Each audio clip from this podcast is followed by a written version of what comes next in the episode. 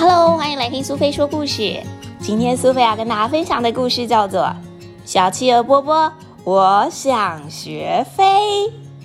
原著 Lino，改编小光点编辑部，绘图黄玉玲，小光点出版。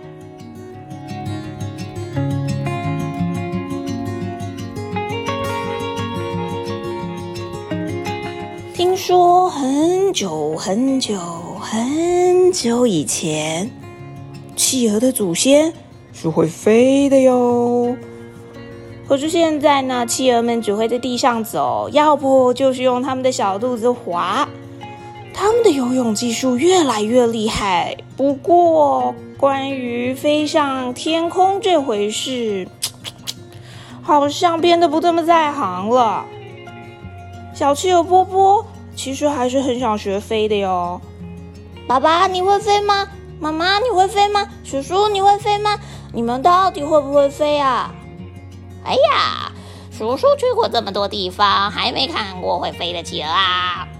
我来看看我的这个旅行相簿，里面有八百万只企鹅，各种企鹅都有。但是你看，它们跳的跳，游的游，滑的滑，就是没有人会飞呀。波波觉得很失望，他想要跟他的同学大飞一样。大飞是一只信天翁，它总是能飞得又高又远。哎，对耶，如果想像大飞一样，那就去问问看大飞到底是怎么飞的呀，说不定能够给他一些想法哟。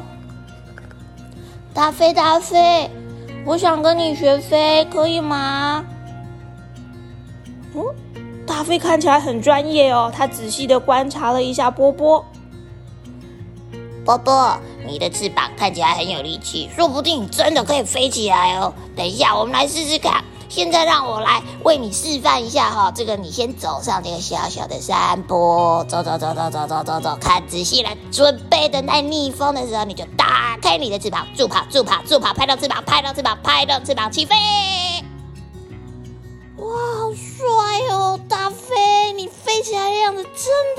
级无敌帅气的。大飞转了一圈，回到了山坡上之后，跟波波说：“哎，波波，换你了，就照着我说的这样做。好好，等待逆风，等待逆风，逆风，逆风，打开翅膀，助跑，助跑，飞飞飞飞飞飞。哦哦，波波竟然从山崖上掉下去了。”我的天哪！还好底下是软软的沙滩。哎，波波波波，你还好吗？我看你你你还是不要学好了啦。我觉得你好像不太这……哎呦，好像不行啊！不行啦，我还要再试试看。于是波波就这样努力的试了一次又一次，摔的全身都是伤，可是一点都没有成功的飞起来。波波又累又难过，因为摔了太多次，全身都好酸痛哦，屁股酸，肩膀酸，背也酸，手也酸，翅膀酸，头也有点晕。大飞拍拍他，跟他说：“哎呦，我小时候啊，第一次学飞哦，也也是试很多次啦。你已经很厉害啦，我在陪你练，说不定哈，很快就成功哦。”波波真的不想放弃，他站起来继续练习，展开翅膀助跑，用力拍打翅膀，然后用尽全身的力气跳。波波紧张的闭上眼睛，神奇的事情是他突然觉得自己的身体好轻，好像感觉到风从旁边掠过，好像真的有一点，有一点飞起来了。成功了！我的天哪，我成功了！我飞起来了，飞起来了！哦，啊，波波波啊，啊，波波，波波，原来刚刚用力跳，跳到了正好浮出水面的金鱼校长的背上。因为波波实在是太享受了，闭上双眼，所以才以为自己飞起来了。哎，波波，其实每个人都有各自的长处啊。你虽然不会飞，但是你潜水跟抓鱼的功夫可是全班的第一名。